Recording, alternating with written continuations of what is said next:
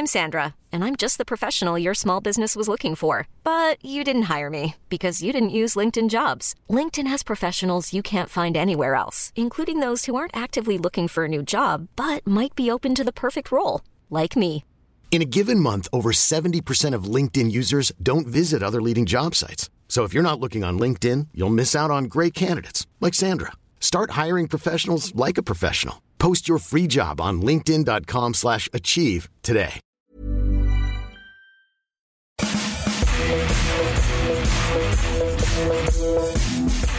Bonjour à tous et bienvenue dans un nouveau numéro du FC Stream Team. Comme chaque semaine pendant 30 minutes, nous allons décrypter l'actualité du football. Je suis Martin Mosnier, journaliste à Eurosport et pour m'accompagner, est-ce que je vous le présente encore? J'hésite.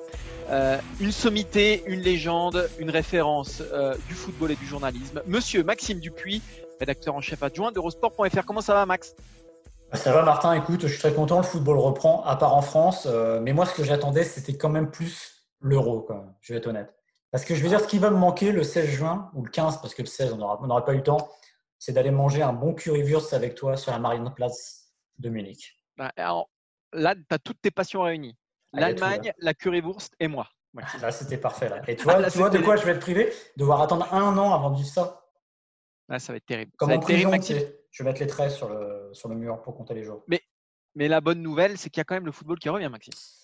C'est la bonne nouvelle, mais il nous manque peut-être quelque chose, parce que évidemment, vous n'êtes pas sans savoir que hier, tout s'est accéléré. Après euh, la Bundesliga, il y a la Première Ligue qui a décidé de reprendre, il y a la Serie A et on a vu la Liga en début de semaine.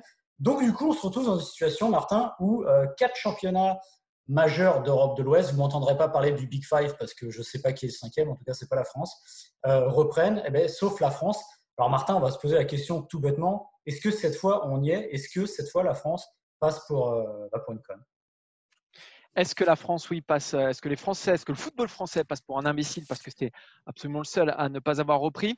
On va d'abord en parler entre nous, débattre entre nous, Maxime. Et puis, dans la deuxième partie de l'émission, on vous proposera un débat plus large avec euh, bah, des Européens, euh, des correspondants en Angleterre, en Allemagne, euh, en Espagne, un spécialiste du football italien aussi, pour se poser cette question, savoir pourquoi la France, est-ce que la France déjà est la mauvaise élève, comment nos voisins nous voient, et comment ça se fait que dans des pays comme l'Espagne, l'Italie et l'Angleterre, qui sont au moins aussi durement touchés que la France par la pandémie, eh ben, comment ça se fait que reprenne le football? Euh, Voilà, c'est des questions qu'on po- qu'on posera un peu partout en Europe, mais on va d'abord se concentrer sur la France, Maxime. Et donc, ma question, tu l'as posée et je te la pose directement, frontalement, parce que je sais, Maxime, que tu n'es pas un homme de langue de bois, parce que je sais, Maxime, que tu es un homme de thèse et de thèse forte, parce que je sais, Maxime, que tu es, que- tu es quelqu'un qui aime défendre les points de vue. Maxime, enfin son point de vue en tout cas, Maxime, Ouais, est-ce qu'on passe pour des cons? Je suis toujours d'accord avec moi-même, d'ailleurs, tu remarqueras. Euh, Est-ce qu'on passe pour des cons? Eh bien, écoute, j'ai envie de te dire, euh, pas encore, tout simplement. Voilà. C'est une phrase forte qui a été dite par Jean-Michel Aulas euh, dans les colonnes de l'équipe, il me semble, euh, qu'on pourrait finir par passer pour des cons. Alors oui, si vous prenez la, la- la- la vision d'ensemble, vous avez une situation où autour de nous, dans les championnats, les quatre plus grands championnats d'Europe, les championnats majeurs, ont tous repris ou vont tous reprendre. Euh, Est-ce que pour autant ils ont raison? Mais écoutez, moi je suis bien embêté parce qu'aujourd'hui je ne peux pas vous le dire tout simplement. La Bundesliga a repris, il y a eu trois journées, ça s'est bien passé globalement. Euh, L'Italie va reprendre, est-ce que ça se passera bien? Je n'en sais rien. L'Angleterre, je n'en sais rien. Et l'Espagne, je n'en sais rien parce qu'on est encore une fois euh, sur des comparaisons difficiles à faire, sur des pays différents, sur des situations sanitaires complètement différentes. Souvenez-vous, l'Allemagne, c'est aujourd'hui, si je ne me trompe pas, autour de 8000 morts. Euh, on est bien loin de l'Angleterre qui est allègrement au-dessus des 40 000, il me semble, et l'Espagne et l'Italie qui sont euh, dans les 30 000, si je ne m'abuse. Donc voilà, c'est très très difficile à comparer. J'aurai la réponse à cette question, honnêtement, euh, quand les championnats seront terminés. Et encore, je dois dire, je ne sais même pas si je l'aurai parce que c'est pas parce que ça reprend à côté que nous, on aurait été capable de gérer une situation sanitaire au mieux. La question est vraiment très difficile et c'est pour ça que j'admire beaucoup euh, une personne comme Jean-Michel Aulas, entre guillemets, qui euh, est capable de créer sur les toits, il fallait reprendre, il fallait reprendre, il fallait reprendre. Moi, je ne le sais pas. Comme l'a dit Andy Delors, il a apostrophé d'ailleurs euh, Jean-Michel Aulas sur Twitter récemment. Il dit bah, Moi, j'ai des problèmes, je crois, dans le club avec le, dans le club avec le Covid, etc. Donc voilà, c'est vraiment très, très, très compliqué. Ouais, c'est Junior Sambia, hein, il me semble, qui avait été, euh, qui avait contracté le, le Covid. Oui, hein, tout à fait. un, un, un coéquipier de- d'Andy Delors. moi, je ne sais pas si on passe pour des cons. Je ne sais pas si. Ce qui est certain, c'est pas parce que les autres reprennent qu'il fallait reprendre. Ça, je suis d'accord avec toi. En revanche, euh, là où moi j'ai beaucoup plus de mal, euh, c'est d'avoir arrêté si vite et de façon totalement définitive, de ne pas s'être gardé une petite soupape de sécurité. Parce que quand j'entends les annonces du Premier ministre hier, quand je vois la carte française qui passe en vert à 95%, c'est-à-dire hormis, hormis l'île de France, euh, eh ben, je me dis qu'il y a quand même un mouvement euh, qui est en train de s'enclencher, euh, que ce soit en France, mais aussi en, Europe. et là, je ne parle pas que du football, et que j'ai l'impression que le, que, le, football à huis clos, j'entends, parce que on reviendra sur peut-être sur les propos d'Edouard Philippe qui dit qu'évidemment le plus grand ennemi c'est de ne pas avoir de grands rassemblements de personnes. Donc évidemment avoir des stades remplis c'est hors de question aujourd'hui. Mais aujourd'hui c'est le seul secteur enfin c'est un des rares secteurs en tout cas euh, qu'on pointe comme le vilain petit canard et qui ne reprend pas. Pourquoi? Parce qu'on a pris une décision très tôt au cœur ou pas très loin du cœur de, de la pandémie et qu'aujourd'hui c'est impossible de revenir dessus parce que disons-le tout de suite, euh, c'est impossible d'avoir un retournement de situation parce que les clubs ont commencé à travailler sur la saison prochaine, parce que chacun s'est mis en ordre de marche euh, et je pense que même Jean-Michel Aulas s'est mis en ordre de marche, euh, même s'il milite évidemment pour une reprise du championnat, mais pour redémarrer la saison prochaine. Et, moi, ce que je reprocherais aujourd'hui, alors au-delà de la cacophonie qui a régné au, voilà, au sommet du, football français, mais ça aussi on y reviendra, c'est d'avoir pris cette décision trop tôt et qui aujourd'hui nous, nous, nous, emprisonne. On est pieds et poings liés. Je pense que l'Italie, au moment où on prend notre, notre, notre décision, est plutôt de, notre avis et plutôt euh, euh, pour également stopper les débats. On a vu qu'il y avait énormément de débats, etc. Mais aujourd'hui, vu comment euh, évolue la chose de façon très positive. C'est le Premier ministre qui l'a dit hier aussi. Hein. Il a dit j'ai des bonnes nouvelles et je ne m'attendais même pas à ce qu'elles soient aussi bonnes. Et malheureusement, le foot français s'est engagé dans un point de non-retour. Et moi, c'est ça que je reproche aujourd'hui, c'est d'avoir pris une décision irrévocable trop tôt, de façon sans doute trop précoce. Alors, comme tu l'as dit, il y a le fond et la forme. Euh, est-ce qu'on a pris une, euh, décision trop précipitée bah, Encore une fois, je vais dire peut-être. Hein, je ne vais pas dire oui ou non. Oui, mais Simplement, façon, Maxime, ça nous engageait à rien. Même si aujourd'hui, ça nous engageait à rien de dire attendons de voir comment, comment, comment ça évolue. Le problème, c'est qu'aujourd'hui, on est face à un mur. Oui, mais aujourd'hui, tu, as le recul d'un mois par rapport à cette décision qui a été bah, prise de On aurait peut-être dû se le laisser, ce recul-là. Oui, mais le problème revient il y a un mois, et moi, je suis le premier à l'avoir écrit. À un moment, ça devenait insupportable, simplement. Tu le dis, il y a le fond, il y a la forme. Le problème sur la forme, c'est que c'était devenu un brouhaha tel que dès que la pandémie a été lancée, dès qu'on a arrêté le football français, c'est parti dans tous les sens, c'est parti à gauche, à droite, et notamment Jean-Michel Aulas qui représente ça bien. D'ailleurs, aujourd'hui, en fait, Jean-Michel Aulas, il est aussi en partie, en grande partie, la cause aussi de, cette situation-là. Ça, je suis d'accord avec Jean-Michel Aulas, c'est un pompier pyromane. C'est-à-dire, il allumait des feux médiatiques à tout va. Et maintenant, il demande à ce qu'on l'aide à éteindre l'incendie. Souvenez-vous quand même que Jean-Michel Aulas, maintenant, quand l'OL euh, envoie un communiqué, il parle toujours de la position du club autour du mi-avril, au moment des playoffs, tout ça. Il parle jamais du 13 mars, de l'interview dans Le Monde où il explique euh, faisons une saison blanche, revenons au classement de la saison précédente, comme ça, l'OL sera en Ligue des Champions ça a été tellement décrédibilisé, c'est devenu tellement bordélique parce qu'il y a eu Jean-Michel Aulas, mais tout le monde s'est mis à jouer sa petite musique de son côté, entre euh, qui voulait lui arrêter Chamana pour les raisons qu'on imagine, euh, le président de Brest qui voulait arrêter parce que lui, il n'avait plus rien à perdre au niveau des droits, des droits TV, pardon, ou presque, qu'ils étaient sauvés. En fait, tout le monde a joué sa partition sans penser à, euh, à l'intérêt euh, global. Après, on ne peut pas leur en vouloir complètement parce que vous regardez dans tous les sports, c'est comme ça et c'est même humain. C'est-à-dire que moi, je penserais toujours à défendre entre guillemets ma famille avant de défendre l'intérêt global. C'est presque un sentiment logique humain, mais ça n'empêche pas d'avoir du recul. Et le problème aussi là-dedans, c'est qu'il y a quelqu'un qui est au-dessus, une entité qui est au-dessus, qui s'appelle la Ligue de football professionnel, qui a été mais complètement mise à l'écart. Souvenez-vous, encore une fois, là, plus j'y pense, plus ça me paraît surréaliste. Quand ils vont négocier les droits TV euh, avec Beansport et Canal+, pardon, euh, la Ligue n'est pas conviée. Non mais c'est complètement dingue. Euh, il n'y a pas si longtemps, euh, quand il y a une réunion entre clubs de Ligue 2, je crois, Didier Quillot arrive en retard, c'est l'équipe qui raconte ça, une visioconférence, il lui demande de quitter la conférence. Non mais c'est pas possible. Je veux dire, à un moment, on, marche sur la tête. Et à partir du moment où la Ligue n'a pas été capable de dire à tout le monde, écoutez les gars, et ou peut-être même donner l'impression qu'il gérait la situation parfaitement et qu'il pourrait trouver une solution en leur disant, on va patienter, il n'y a pas de panique à avoir. Eh peut-être qu'on aurait évité ça et justement, on n'y serait pas aujourd'hui. Mais aujourd'hui, je dirais tout le football français est responsable de cette situation. ce qui est sûr, c'est qu'on euh, a un Premier ministre qui a un discours qui dit je ne veux pas m'immiscer dans les fédérations, etc. Malgré tout, il fixe un cap. Euh, on a en gros les, présidents qui reprochent au gouvernement, les gouvernements qui renvoient la patate chaude au, président. Aujourd'hui, personne ne sait qui est responsable de tout ça, mais là où je te rejoins, Maxime, et, c'est ce que je retiendrai de cette séquence-là, c'est qu'aujourd'hui, si le football français est dans un cul-de-sac, parce qu'aujourd'hui c'est un cul-de-sac, il n'y a pas d'issue euh, possible pour cette saison, c'est à cause de qui? Pour moi, ce n'est pas à cause d'Emmanuel Macron. Ce n'est pas à cause d'Edouard Philippe. Ce n'est pas à cause de Jean-Michel Aulas. Ce n'est pas à cause du président de Brest, du président du Paris FC, euh, d'Olivier Sadran ou de je ne sais qui. C'est à cause, et tu l'as très bien dit, de l'absence de pouvoir supérieur de la Ligue de football professionnel qui doit ne parler que d'une seule voix. Et quand tu ne parles que d'une seule voix, tu es mieux écouté et tu te fais respecter. Et c'est ce vide abyssal, ce vide euh, que la Ligue reconnaît elle-même, puisque Nathalie Bois de la Tour dit elle-même, a dit elle-même dans une euh, interview à l'équipe qu'effectivement euh, l'autorité de la Ligue était sapée, mais complètement sapée. Et c'est cette absence-là qui explique aujourd'hui pourquoi le football français a pris une décision qui aujourd'hui ne fait pas ses affaires et une décision qui ne fait pas que des heureux. Si on avait eu un pouvoir fort incarné, un pouvoir fort incarné, cest veut dire un pouvoir qui, voilà, qui, pouvoir de persuasion, avec tout ce que ça implique, eh ben, on n'en serait peut-être pas là. Peut-être qu'on aurait eu un peu plus l'oreille de ceux qui dirigent le pays. Là, chacun y est allé avec ses intrigues de palais, etc. Et que c'est pour ça qu'on se retrouve dans cette situation-là. C'est parce que le football français n'a pas su parler d'une seule voix. C'est parce que le football français est divisé. Et c'est parce que le football français s'est totalement ridiculisé, pour moi. Tu, parlais de la présidente de l'LFP. Souvenez-vous l'élection, elle n'a pas été bien élue. Ça a été très compliqué. Il y a eu des tours. Il a fallu sortir du chapeau.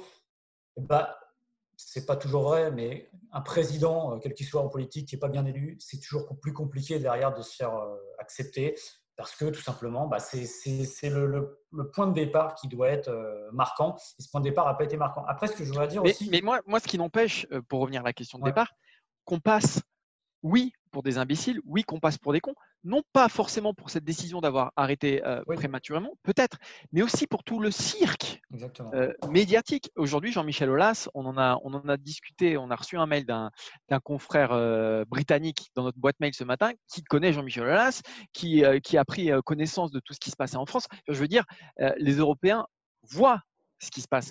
Et aujourd'hui, on passe pour des cons, peut-être parce qu'on a arrêter le championnat un peu trop tôt. Ça, chacun, à la limite, a son opinion, mais on passe surtout pour des cons, pour le cirque incroyable dans lequel s'est empêtré euh, la LFP et, le, et tout le football français, Maxime. Oui, ouais, de toute façon, euh, on en revient toujours. C'est un, truc qu'on dit souvent en dehors de, ces périodes de crise.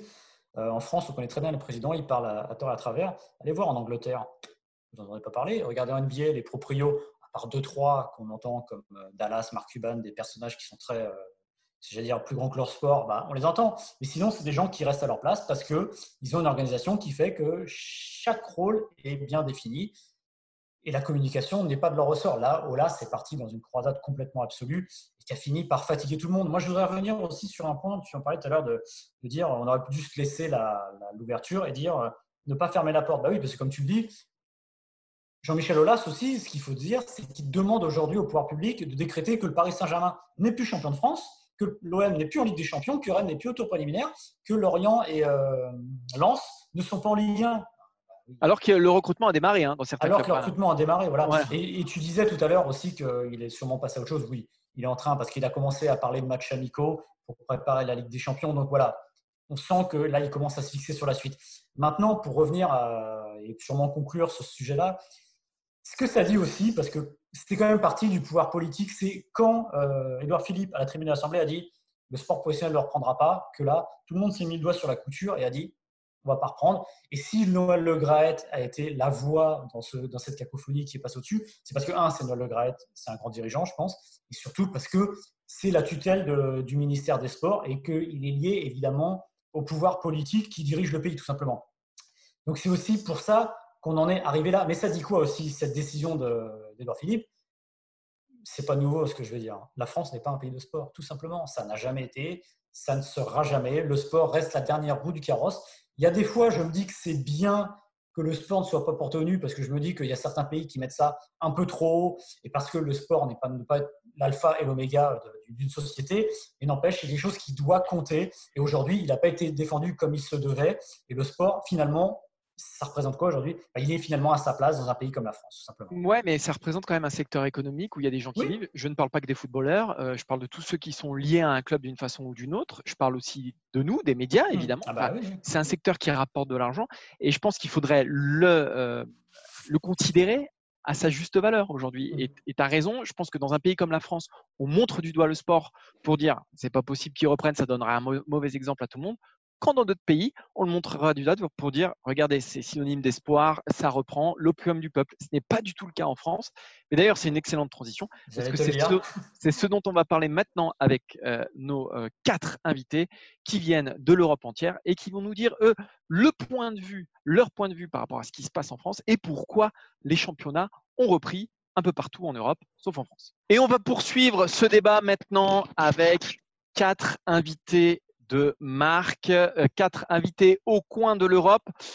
Henri Delaguéry, correspondant à Barcelone pour Europe 1, Philippe Auclair, correspondant Eurosport et France Foot euh, en Angleterre, Andreas Schulz, euh, Andreas Schulz, pardon, euh, journaliste allemand direct de Munich, et Guillaume Mayer-Pacini, que vous connaissez bien euh, si vous êtes des fidèles d'Eurosport, et je sais que vous l'êtes, qui nous parle, lui, du football italien, spécialiste du foot italien. Comment allez-vous, messieurs, déjà aux quatre coins de l'Europe? Ça nous fait plaisir de tous vous réunir.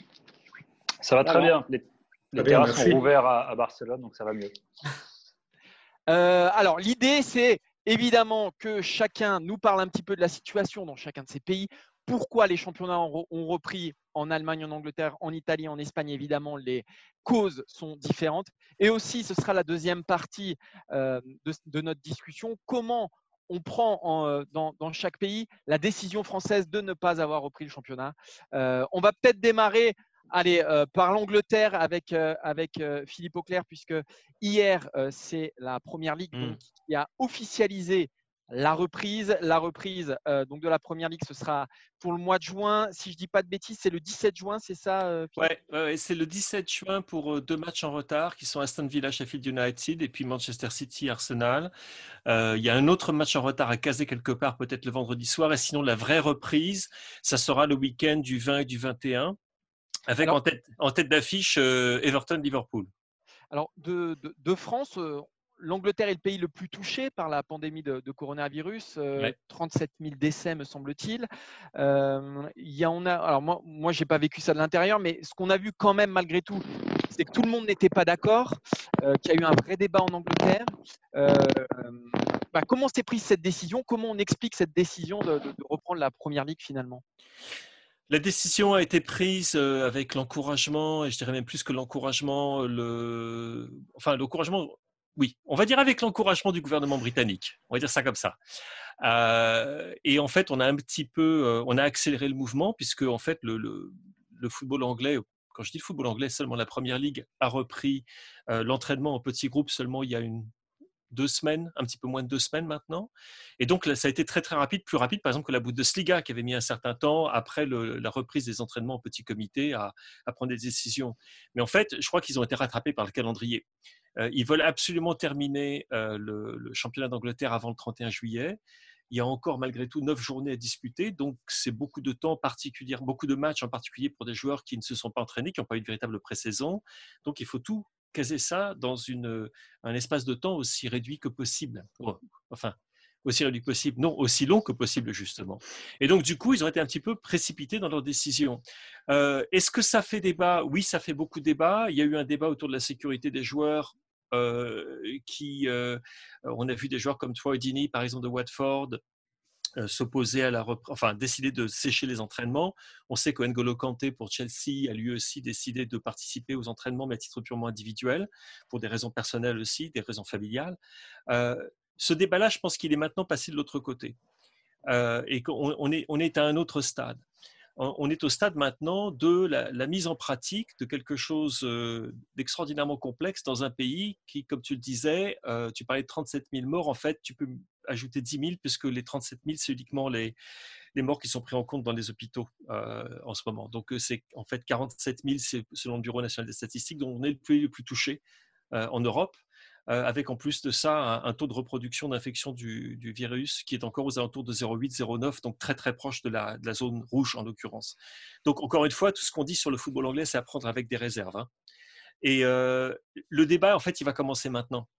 Mmh. Parce que je pense qu'on va en parler avec les copains également, mais euh, c'est le fait que tu vas avoir des, certains matchs sur terrain neutre, certains matchs ne seront pas sur terrain neutre. Mais par exemple, Everton-Liverpool, le premier week-end, c'est évident que ça va être sur terrain neutre parce que si jamais tu fais ça à Goodison, tu imagines, ça peut être le match du titre pour Liverpool, la première journée de la reprise dans la ville de Liverpool contre l'ennemi numéro 1 ou numéro 2 après Manchester United, tu risques d'avoir d'énormes problèmes de sécurité. Donc, euh, on est encore dans l'expectative pour beaucoup de détails. Et je précise une autre chose, c'est que, avant de laisser la parole aux amis, c'est que ça concerne la Première Ligue, mais peut-être également le Championship, donc la D2, puisque l'une des particularités du, football anglais, un petit peu comme le football allemand d'ailleurs, c'est que quand tu penses au football professionnel, tu dois penser à plusieurs divisions. C'est-à-dire pour nous, c'est quatre divisions professionnelles. Il y en a deux qui, pour moi, reprendront pas, qui sont la D3 et la D4. Il y en a une qui veut reprendre, mais qui a des problèmes, c'est le Championship, la D2. Et là, la décision n'a pas encore été prise. Donc, on parle vraiment de, tu vois, du, sommet, de, la crème sur le cappuccino, en l'occurrence, du football italien. Alors, football italien qui, qui part euh, crème sur cappuccino. crème sur cappuccino, on va passer, merci pour la transition, euh, à, Guillaume qui va nous expliquer, parce que l'Italie a été le premier pays où on la, crise a pris une ampleur exceptionnelle. Et finalement, on se rend compte que deux mois après, le pays est prêt à repartir. Comment ça se passe justement euh, en Italie, Guillaume? Est-ce que, pareil, est-ce que ça fait débat ou est-ce que tu as l'impression que la population, globalement, l'opinion publique, est complètement pour le retour du football? Honnêtement, aujourd'hui, ça fait plus débat. Ça fait plus débat parce que si tu lis les unes des médias aujourd'hui, les unes des quotidiens, ils sont tous très contents de la, reprise de la Serie A. Et honnêtement, nous, on l'a vécu au jour le jour. C'est-à-dire que tu m'aurais posé la question il y a deux mois, euh, les voix étaient discordantes. Euh, il y avait beaucoup de, de présidents de clubs, dont celui de Brescia, une des villes les plus touchées d'Italie par le, coronavirus, qui disait non, on ne peut pas reprendre. Il y a des joueurs euh, qui ne voulaient pas. Et aujourd'hui, euh, au vu de la situation italienne, euh, les bars ont rouvert, les restaurants ont rouvert. Et comme le disait le ministre des Sports hier, il a dit si tout rouvre, c'est normal que la troisième industrie d'Italie, c'est la troisième industrie d'Italie, le, football, c'est normal qu'elle reparte aussi en s'adaptant au coronavirus. Les restos vont s'adapter, les bars vont s'adapter, le football peut s'adapter, le protocole euh, a été validé par le comité technique et scientifique qui concerne le gouvernement. Chaque détail euh, a, été, a été soigné méticuleusement. Il reste encore un, une petite inconnue sur la quarantaine euh, en cas de, de positivité du, du, coronavirus dans les clubs. c'est un détail qui va être vu dans deux, trois semaines parce que le championnat va reprendre le, le, le 20 juin, donc on entend encore un peu. Mais en tout cas, aujourd'hui, euh, tout le monde est satisfait de la reprise, enfin plus ou moins, évidemment, il y a toujours des voix discordantes, mais la majorité des, des quotidiens, des, des, parties prenantes euh, sont d'accord pour reprendre la Serie A. évidemment, il y a aussi un enjeu économique parce que les droits de télé, si, tu joues plus de, matchs, ils tombent pas. Il y a aussi un enjeu économique. Mais aujourd'hui, honnêtement, euh, tout le monde est d'accord pour reprendre le championnat italien. E, est-ce que Henri, du côté de Barcelone et, du côté de l'Espagne, est-ce qu'on a la, même euh, unanimité ou alors est-ce que ça faisait un petit peu plus débat du côté de la Liga? Euh, je dirais qu'au début, ça a fait un petit peu débat. Et puis là, c'est vrai que maintenant, ça y est, comme le, championnat va reprendre le 11 juin avec le, derby euh, euh, andalou, euh, c'est Séville, là, ça ne fait plus vraiment débat. Ce qu'il faut bien avoir à l'esprit ici, c'est qu'il y, y, a deux, trois raisons qui expliquent le retour du foot. la première, c'est le lobbying et le travail acharné de Javier Tebas, le, président de la Liga, qui dès le début a dit on va tout faire pour que le, foot revienne. Mais c'est vrai que dès le début, tout le monde a, su que quand on se lançait là-dedans, on ne savait pas si, le foot allait reprendre. Euh, et, vraiment, tout le monde a travaillé pour qu'il puisse reprendre avec toujours euh, dans un coin de la tête la possibilité que, bah, ça ne marche pas. Euh, donc c'est vrai que le fait d'avoir travaillé tout le temps et de s'être euh, laisser ouvert la porte, eh bien, ça a permis qu'aujourd'hui le, euh, le, foot revienne. Il y a une raison euh, psychologique très importante, et c'était frappant de, voir que c'est Pedro Sanchez, le, chef du gouvernement espagnol, qui a lui-même annoncé la semaine dernière dans une conférence de presse très officielle, avant de parler de l'ouverture des frontières, avant de parler de la mise en place du, RSA que, que, met en place actuellement l'Espagne, il a dit le foot va revenir la semaine du 8 juin. Donc ça, ça vous montre à quel point le foot est essentiel en Espagne. Et je crois que les politiques, finalement, ils remettent en place le foot. C'est aussi pour un, un, aspect psychologique. Ça va vraiment remonter le moral aux gens. Rien que le fait de revoir les images des entraînements, de voir les joueurs donner les interviews derrière les sponsors, etc. C'est des images qu'on voyait plus depuis trois mois ou deux mois et demi, trois mois. Et, ça participe, je crois, à, un espèce de, de, retour à la normale. Alors, on peut critiquer, c'est artificiel, mais enfin, ça correspond voilà, à la, la culture de ce pays où, effectivement euh, l'Espagne sans ses bars et restaurants et sans le football le week-end, sans ce bruit de fond, euh, les multiplex à la radio, les, les, journaux, alors les journaux sportifs, mais c'est logique. On fait un lobbying énorme pour que, pour que le foot revienne. Donc voilà, il y, a eu un débat au début, il y a eu un débat particulièrement sur les, tests. Euh, et, beaucoup de gens considéraient qu'il ne fallait pas que le football ait des passes droits et, accès à plus de tests. Donc finalement, ils y sont allés un peu plus doucement et c'est à chaque fois le ministère de la Santé qui a, donné son accord. Javier Tebas voulait toujours aller plus vite que la musique et le ministère de la Santé le, ralentissait. Donc voilà, aujourd'hui, ça fait plus débat. Le seul débat, c'est plutôt les joueurs qui auraient aimé que ça reprenne, euh, peut-être pas le 11 juin, mais une semaine, voire deux semaines après, parce que c'est vrai que le 11 juin, là, physiquement, ça va quand même être euh, compliqué. L'Allemagne, elle, n'a pas attendu. On le sait, c'est le premier championnat à avoir repris. Ça fait maintenant deux semaines. Il y a eu trois journées de, jouer. Le championnat, d'ailleurs, est presque plié puisque Bayern s'en va vers un huitième titre de champion d'Allemagne. Andreas, comment ça s'est passé en Allemagne? On a l'impression que s'il y avait un pays où ça devait redémarrer, entre guillemets, c'était l'Allemagne. On sait qu'elle a été moins euh, durement touchée euh, en termes de nombre de morts par le coronavirus. On a l'impression que l'Allemagne était vraiment, je dire, l'exemple pour repartir. A priori, ça s'est fait sans heure. Il y a eu le Dynamo Dresde, euh, une histoire de quarantaine. Alors, je ne sais pas s'ils ont repris du coup. Comment ça s'est passé sinon pour le, reste? Plutôt bien, on a l'impression. Plutôt bien, c'est vrai, mais il est vrai aussi qu'au moment où la décision fut prise, euh, début mai, ça faisait beaucoup de bas. Alors, il ne faut, pas oublier, parce que maintenant on est dans un rythme de, championnat, on, regarde les choses du côté sportif surtout, mais euh, au moment où l'annonce était faite, c'était vraiment, même euh, d'après des sondages, même les supporters de foot étaient contre dans la majorité.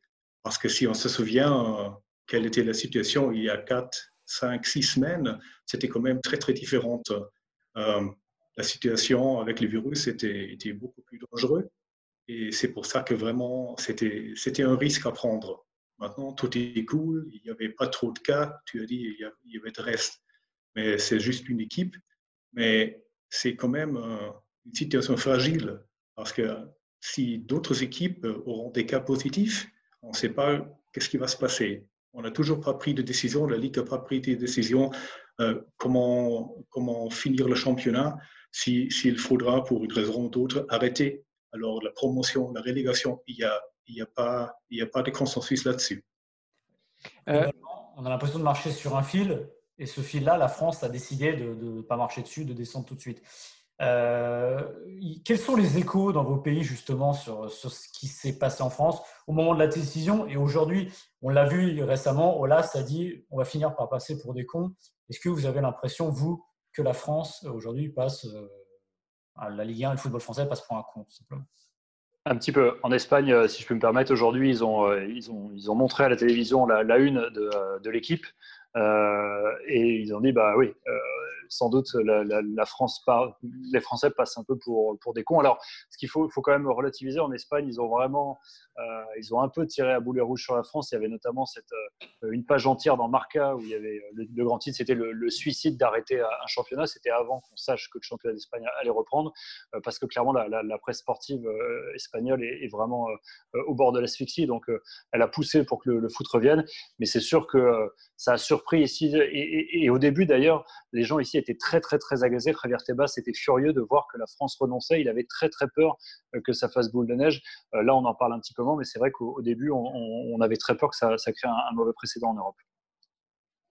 Euh, ailleurs, je ne sais pas, en Italie, en Angleterre, en Allemagne, comment, comment on accueille un peu la, la, décision qui commence à remonter maintenant, hein, mais, mais comment on l'a accueillie et comment, comment on la lit aujourd'hui à la lumière de ce qui se passe euh, à la lumière de ce mouvement de fond euh, la reprise des championnats En Italie, c'est simple, tu peux la lire sur la, la Gazzetta dello Sport aujourd'hui qui fait un édito sur la reprise de la Serie A et qui dit que la décision euh, en France a été hâtive. Et d'ailleurs, elle parle la Gazzetta parle de la France championne du monde comme une sorte d'ironie dans le sens où voilà, la France, pays de football, championne du monde qui arrête la saison alors que tout le monde reprend. Il y a une forme d'ironie aussi, mais c'est vrai que euh, tout à l'heure, une radio italienne m'a appelé pour me demander mais pourquoi la France avait décidé de l'arrêter plutôt bah, de reporter la décision, comme tous les autres pays l'ont fait et décidé aujourd'hui.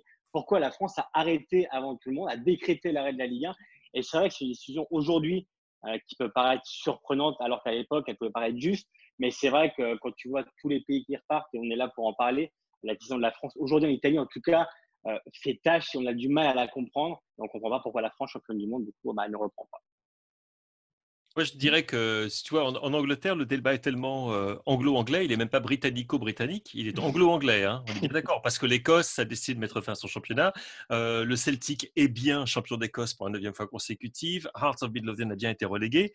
Euh, la décision, sur le moment, avait été accueillie, je dirais, avec. elle avait été accueillie par un pays qui se posait beaucoup de questions. On va dire ça comme ça. Et et elle avait, la décision française avait le mérite de la clarté. Même si, par contre, ce, dont on a parlé en Angleterre euh, tenait très peu compte de ce que j'appellerais la politique française, à savoir le fait que la petite phrase Édouard Philippe, hein, et puis ensuite la décision prise par Noël Legrette. On est tous d'accord que c'est une décision de Noël Legrette. Et si je puis me permettre, on voit ici la différence entre un pays de football où c'est le président de la fédération qui décide de tout, et des pays de football, ce sont les ligues et les clubs professionnels qui sont en haut du panier. Donc, c'est peut-être la distinction la plus importante à faire ici. Aujourd'hui, euh, je dirais franchement qu'on parle peu du football français. Euh, quand on en parle et de la décision, j'ai vu euh, quelques, quelques confrères parler d'une réactivité trop importante. Savoir que, savoir que le football français avait agi peut-être d'une manière un petit peu hâtive. Cela dit, il faut tempérer tout cela parce que nous sommes quoi Le 28, 29 mai, je ne sais plus quel jour hein, comme vous tous. Euh, il y a encore pas mal de temps qui doit passer avant que les matchs reprennent. Et euh, je dirais que l'état de l'opinion est très fluide. Ça, c'est pour l'Angleterre. Peut-être qu'en peut-être Espagne, en Italie, euh, les gens sont tous derrière le retour et tout genre de choses. En Allemagne, je sais en particulier que les mouvements ultra avaient manifesté leur opposition très très tôt là-dedans parce que leur absence des stades fait également problème. En Angleterre, pour l'instant, on est encore dans le moment de l'expectative. Il y a encore beaucoup de temps à passer. N'oublions pas que nous avons repris l'entraînement par petits groupes et l'entraînement collectif. En fait, il n'a même pas été repris beaucoup plus tard que tout le monde. On est donc encore vis-à-vis de la décision du football français dans une espèce de, de limbe. Sur le moment, il nous a surpris. On a dit ça a le mérite de la clarté. Maintenant, on se pose des questions. Est-ce que c'était la bonne décision ou pas? Réponse dans trois semaines. Ou quatre. Ouais, ou quatre. 5 ou 6 On a l'impression, moi c'est la réflexion que je me fais, c'est que euh, en Espagne et, en Italie, le football, c'est euh, voilà, comme, le disait très bien Henri, remettre les footballeurs sur le terrain, c'est donner une lumière au bout du tunnel, c'est redonner de l'espoir à un peuple, etc. Euh, en Allemagne, on a voilà, on a, un pays qui était un peu moins touché par la pandémie. Puis l'Allemagne a mis euh, en place euh, tout un protocole très, très cadré, a servi de modèle un peu à, l'Europe. Euh, en Angleterre, on a l'impression aussi quand même que le football la culture, le pays, enfin tout ça s'entremêle et que si en France ça n'a pas repris, c'est parce qu'on est dans aucun de ces modèles-là. On est dans un truc un petit peu hybride. Euh, en aucun cas le football c'est euh, c'est un modèle en France. C'est ce qui doit permettre à l'économie de se relancer. Au contraire, c'est parfois souvent montré comme le vilain petit canard et où là faut surtout pas mettre les, footballeurs sur un sur un terrain de football parce qu'ils donneraient le mauvais exemple. Et, je ne sais pas si tu es d'accord avec ça, Maxime, mais euh, bah on a l'impression que ça s'explique comme ça cette décision de la France par rapport à nos voisins européens. Pour moi il y, a trois choses. Déjà, la France n'est pas un pays de sport, ça n'a jamais été, ça ne sera jamais, qu'on le veuille ou non, c'est comme ça, c'est culturel. C'est lié aussi à l'histoire, à la position géographique de la France, qui est à la confluence de toutes ces, euh, dire, ces influences. Parlant de l'Angleterre, parlant de l'Espagne, parlant de l'Italie, parlant de l'Allemagne. On est, on, est, on est un peu latin, on est un peu saxon, on ne sait pas trop où se mettre. Donc on est toujours un peu entre tout ça. Voilà. C'est la France et la position de Carrefour, voilà, tout simplement. On est un peu lié tout ça, on est content. Mais si, pour être plus prosaïque, je ne sais pas quel regard vous avez eu de vos pays, si vous en avez entendu parler, et surtout comment ça s'est passé chez vous? C'est que pendant, si on en est arrivé là le 28 avril à dire stop, c'est parce que c'était une cacophonie absolue. C'est-à-dire que Jean-Michel Aulas a évidemment symbolisé tout ça, mm-hmm. mais c'est pas le seul. S'il y avait eu que lui, à la rigueur, ça aurait été que Jean-Michel Aulas, on le connaît, on sait quoi faire avec lui.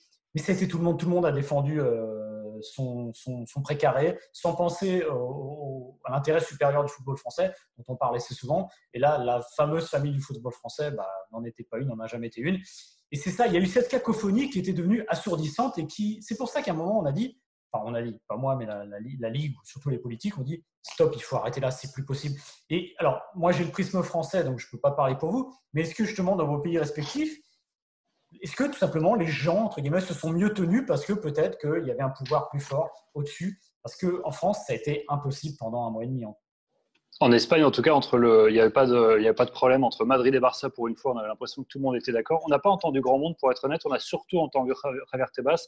Ses premières déclarations au début, euh, pour être très honnête, elles arrivaient quand même très tôt dans un moment où vraiment la, pandémie était terrible ici. Donc, c'est vrai qu'au début, les gens étaient plutôt surpris, mais il n'y a pas eu cette cacophonie comme il y a pu avoir en France. Et, pour faire un peu une comparaison avec la France, ce qui est vraiment intéressant aussi, c'est que moi, j'ai l'impression que je, crois que l'Espagne a vraiment vécu un confinement plus strict encore qu'en France. Euh, là, aujourd'hui, par exemple, j'ai toujours pas le droit de sortir de la ville de Barcelone. Euh, donc, donc, le confinement reste strict avec des horaires pour marcher, pour aller se promener dans la rue selon les âges, etc. Et finalement, on a un déconfinement où vraiment l'Espagne est très frileuse sur le déconfinement, sauf pour le football, euh, alors que j'ai l'impression qu'en France, bah, finalement, ça y est, euh, ça y est, c'est presque terminé le, confinement. Et la seule exception, bah, c'est le football qui, euh, qui voilà, on a été extrêmement précautionneux avec le foot et, et, le reste. Donc ça, c'est assez, c'est assez étonnant. Mais ce qui est sûr ici, c'est que Javier Tebas, qui est un personnage particulier qui est, qui, est engagé à l'extrême droite en plus. Donc c'est voilà, il y, a encore une semaine, il a manifesté le matin contre euh, le confinement avec Vox et l'extrême droite. Euh, et le soir, il applaudissait la décision de, Pedro Sanchez. Donc c'est euh, voilà. Mais c'est vrai qu'en termes de, il, a, il, a, fait son job et c'est vrai qu'il a permis et il permet le retour de la Ligue. Oui, donc c'est parce qu'il y a eu un pouvoir fort et incarné par Javier Tebas. Exactement, ouais, c'est sûr que.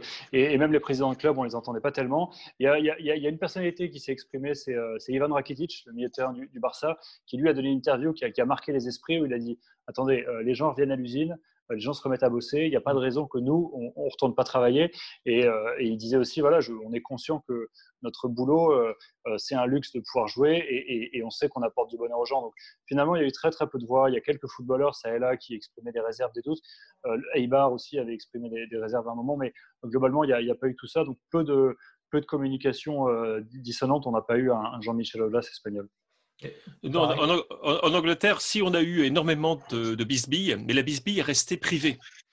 Ah en ce sens que tu avais les clubs euh, qui étaient, euh, euh, qui étaient en particulier menacés par la descente. C'est ceux-là qui ont été les plus difficiles à tenir pendant un bon bout de temps. C'est-à-dire ils étaient opposés à la tenue de match sur terrain neutre, ils ont obtenu gain de cause, et ils ont cherché, on pourrait dire, ceux en particulier qui s'étaient tout juste sauvés, ont essayé par tous les moyens d'arrêter la saison. Ils n'y sont pas parvenus. D'autres clubs qui étaient plus, euh, alors on va dire dans, le haut du, classement et qui souhaitaient conserver leur position, ont également euh, eu le même discours, à savoir qu'ils n'étaient pas du tout contre le fait que l'on repousse ça au calendrier grec, sachant très bien que repousser au calendrier grec signifiait euh, suspendre de, la saison pour de bon et l'arrêter en fait. Et donc, mais il y a eu la même bisbille. Mais la, la différence, Maxime, c'est que cette bisbille a été en privé. Il y a eu des fuites dans la presse, bien évidemment. Euh, il y a eu également l'impact, et ça c'est une chose, c'est une spécificité très anglaise de ce que les autres divisions du football professionnel ont pu dire, mais on a gardé ça, je dirais, dans les salles de réunion. On en parlait dans les journaux, mais ce n'était pas comme ce que j'ai pu voir en France, où j'étais, quant à moi, complètement effaré. Et l'une des raisons, si tu me permets d'avoir cette opinion personnelle, l'une des raisons pour lesquelles je comprenais tout à fait que le gouvernement a décidé de, de dire quelque chose, mmh. parce que c'était catastrophique. L'image du football français, euh, n'en sortait pas grandi, c'est moi qu'on puisse dire. En Angleterre, c'était la même chose, mais on a gardé ça en famille. En Allemagne, j'ai l'impression, Andreas, pareil, que ça n'a pas, ça pas bougé le doigt sur la couture. Tout le monde a été, euh, j'allais dire, nickel là-dessus. Je veux dire, sur le, sur le comportement de temps de crise, tout simplement, à avoir dans un moment aussi particulier. Oui, je dirais que oui. Mais euh, à l'époque, quand je me souviens de, la décision de, la Ligue d'arrêter, on n'était pas surpris euh, bien au contraire, on se disait peut-être c'est le chemin à suivre. Je me souviens quand les, Belges ont arrêté, quand les Pays-Bas ont arrêté, on se disait oui, c'est plutôt logique. On se disait là, euh, quand, en Biélorussie, ils ont recommencé à jouer, on se disait c'est débile quoi. Mais d'après tout ce que je sais, il n'y avait pas de là jusqu'à présent. Alors maintenant, on peut dire peut-être on aurait dû suivre leur exemple. Je ne sais pas. Euh, en Allemagne, il n'y avait pas cette cacophonie. Il y avait une, stratégie euh, euh, bien établie de la Ligue avec quelques, hommes forts des différents camps, camps politiques pour, pour, faire du lobbying. Mais au moment quand la décision fut prise, c'était quand même contre les avis des virologues, contre l'avis de la chancelière. C'était, c'était comme, comme Martin disait, c'était sur un fil. Mais on a, Donc, comme ça, nous, on, nous, on a pari sur, sur, vous, les Français.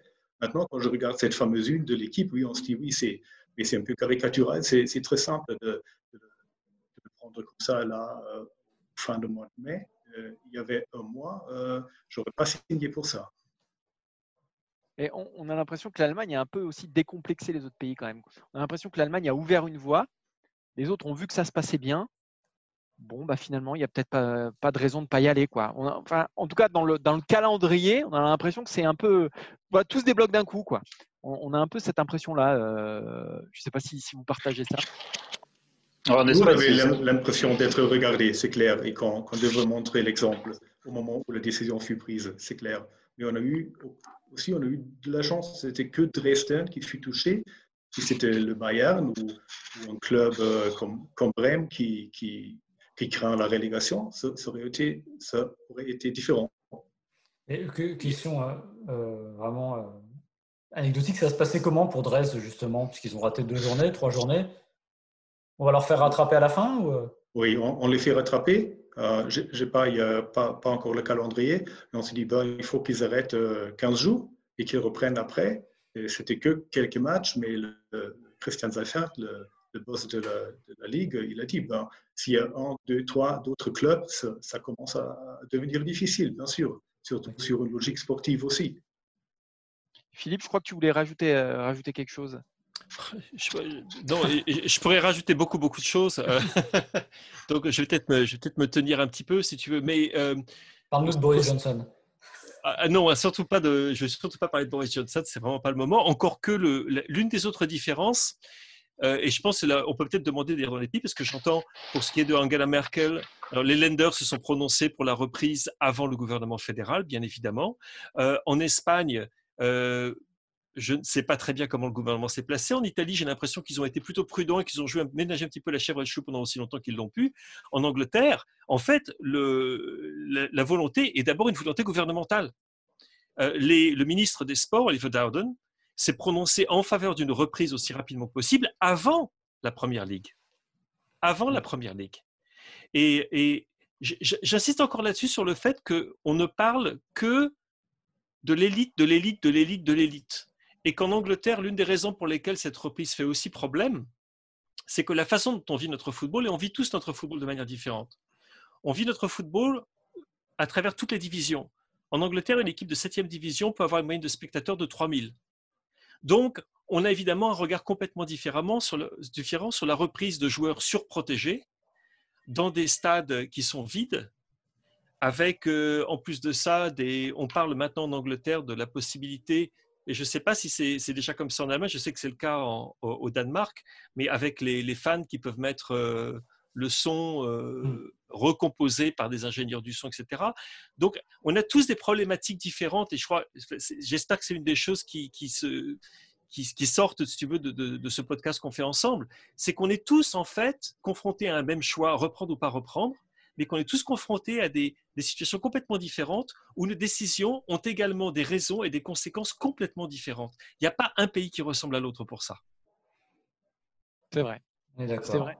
Euh, c'est vrai, mais en même temps, il n'y a qu'un pays qui a pris la, décision de ne pas reprendre. C'est ça qui est, c'est que tous les, tous les pays ont pris la même décision. Enfin, qu'un, pays, il y a, as la Belgique, tu en as d'autres aussi. Je parle dans, dans, dans les pays qu'on représente ici.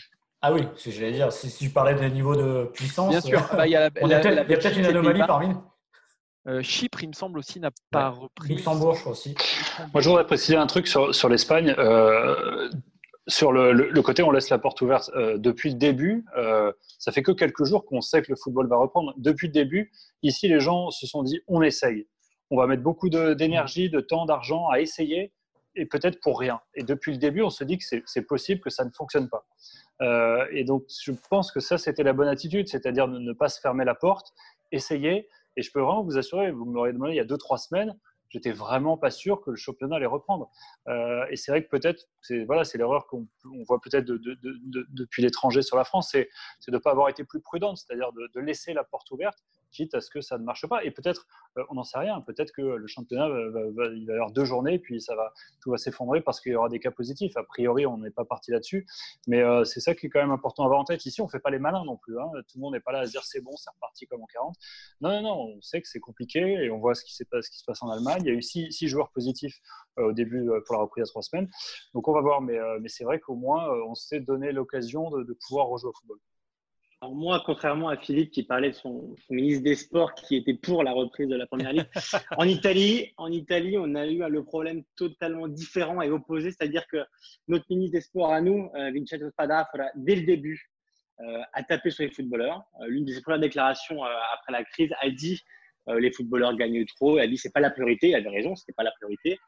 Mais petit à petit, on a quand même découvert, il y avait un sentiment de on veut taper sur les footballeurs pour montrer l'exemple. C'est-à-dire, euh, le pays est à l'arrêt, le football est à l'arrêt, et le football, on s'en occupera après. Et rapidement, c'est vrai qu'il y a eu une, levée de bouclier contre, contre le, ministre des Sports. Euh, Gabriele Gravina, qui est le président de la Fédération italienne de, football, a mené un combat quasiment à lui tout seul euh, pour faire repartir la Serie A contre lui. Et si vous lisez aujourd'hui euh, les déclarations de, de Vincenzo Spadafora, vous verrez qu'il dit oui, moi j'ai toujours été pour la reprise du football italien, ce n'est pas totalement vrai. Et aujourd'hui, il fait marche arrière parce qu'il a compris que le football, tout à l'heure on parlait d'un retour à la normale, aujourd'hui l'édito de la Gazzetta dello Sport, c'est retour à la normale. En Italie, un week-end sans Serie A, sans football, c'est pas un week-end. Euh, on se déchire, on, voilà, on, s'engueule, on va au bar. Mais si aujourd'hui le football ne reprend pas en Italie, c'est pas la normalité. Du coup, euh, les instances ont décidé de faire un effort pour offrir aux Italiens ce qu'ils aiment probablement le plus, c'est le football. Et du coup, Vincenzo Spadafora aujourd'hui fait un peu marche arrière et qui arrête dans le sens du poil le calcio, ça n'a pas toujours été le cas. Parfait. Bah, je crois qu'on a fait le tour à peu près, Maxime. Je ne sais pas. Euh, On a fait le tour. J'ai envie de terminer sur ce, grand message d'espoir de, notre ami Guillaume avec son, beau drapeau italien derrière lui. C'est magnifique. Je suis à deux doigts d'Antonelline là. Merci à tous en tout cas. Merci, Henri, merci Andreas, merci, merci. Philippe de nous avoir apporté l'éclairage euh, dans tous les pays qui nous entourent. On a essayé d'un peu mieux comprendre voilà, la reprise des si championnats. Si on peut conclure, c'est pas certain qu'on passe pour des cons, mais c'est quand même possible, si j'ai bien compris. Moi, je crois L'avenir le dira. C'est pas parce que tu passes pour un con que tu en es nécessairement un. C'est... Et, que tu as, et que tu as tort. Et que tu as tort. Voilà. Un autre message d'espoir. Ouais. On terminera là-dessus. Un message avec lequel je suis assez d'accord d'ailleurs. Euh, ça marche aussi pour toi, Maxime. Mais... Euh, on se donne rendez-vous la semaine prochaine pour une nouvelle émission du FC Stream Team. Merci Maxime, merci à tous. Euh, Maxime, rappelle-nous qu'on peut nous trouver sur. Ah oui, oui, oui, vous pouvez nous écouter donc, sur toutes les, les, plateformes, je vais y arriver. D'abord sur eurosport.fr évidemment, vous pouvez trouver le lien. Euh, sur toutes les plateformes, Spotify, Apple Podcast, Acast. Surtout, vous mettez 5 étoiles, vous mettez un bon petit commentaire pour dire que vous avez adoré ce que nos invités ont dit, que vous ne nous aimez pas nous, c'est pas très grave, mais que nos invités étaient formidables et ce sera parfait. Exactement. Merci à tous de nous avoir suivis et on se donne rendez-vous donc la semaine prochaine. Merci. Ciao. Bye bye.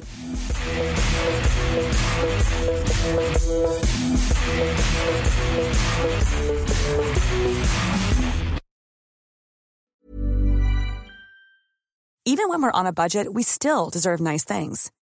Quince is a place to scoop up stunning high-end goods for 50 to 80% less than similar brands. They have buttery soft cashmere sweaters starting at $50, luxurious Italian leather bags, and so much more. Plus, Quince only works with factories that use safe, ethical, and responsible manufacturing. Get the high-end goods you'll love without the high price tag with Quince. Go to quince.com/style for free shipping and 365-day returns.